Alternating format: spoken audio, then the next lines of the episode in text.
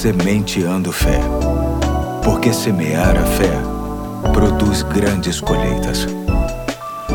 Aqui é o Pastor Eduardo, hoje é terça-feira, dia 1 de junho de 2021, e te convido a estar junto comigo na segunda parte da série Acatando o que é Melhor, uma série que visa extrair lições a partir da frase é melhor, que se encontra em muitos trechos da Bíblia, como por exemplo, este que vou ler agora, que se encontra em Provérbios capítulo 8, verso 11, que diz: Pois a sabedoria é mais preciosa do que rubis, nada do que vocês possam desejar compara-se a ela.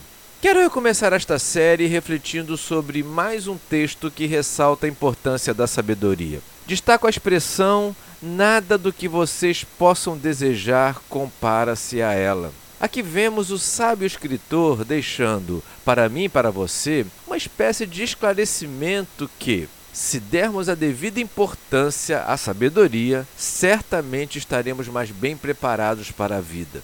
Digo isso porque existe uma série de desejos que brotam em nossa mente e coração praticamente a cada dia. Não podemos negar que alguns deles são supérfluos ou de pequena necessidade, mas mesmo assim, de alguma maneira, procuramos, às vezes até desesperadamente ou descontroladamente, investir tempo e dinheiro em direção a estes alvos. Pois bem, hoje fica bem claro para todos nós que todo e qualquer desejo não se compara ao desejo de ter sabedoria que quaisquer coisas que venhamos a adquirir não terá o mesmo impacto positivo em nossa caminhada comparado com a sabedoria. E para deixar esta mensagem ainda mais relevante, vale dizer que sabedoria de ótima qualidade e efeitos vem do nosso Deus através da sua palavra.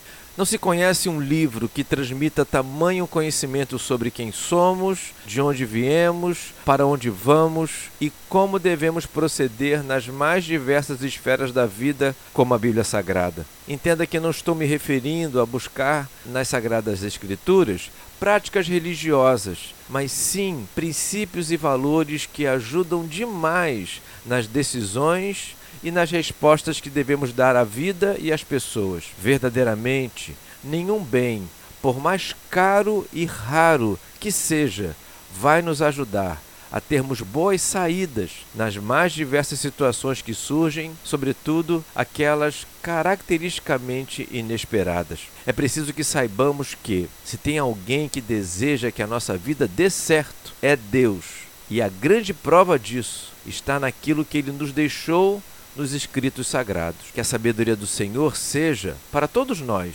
mais valiosa do que aquilo que consideramos valioso. Hoje fico por aqui e até amanhã, se Deus quiser.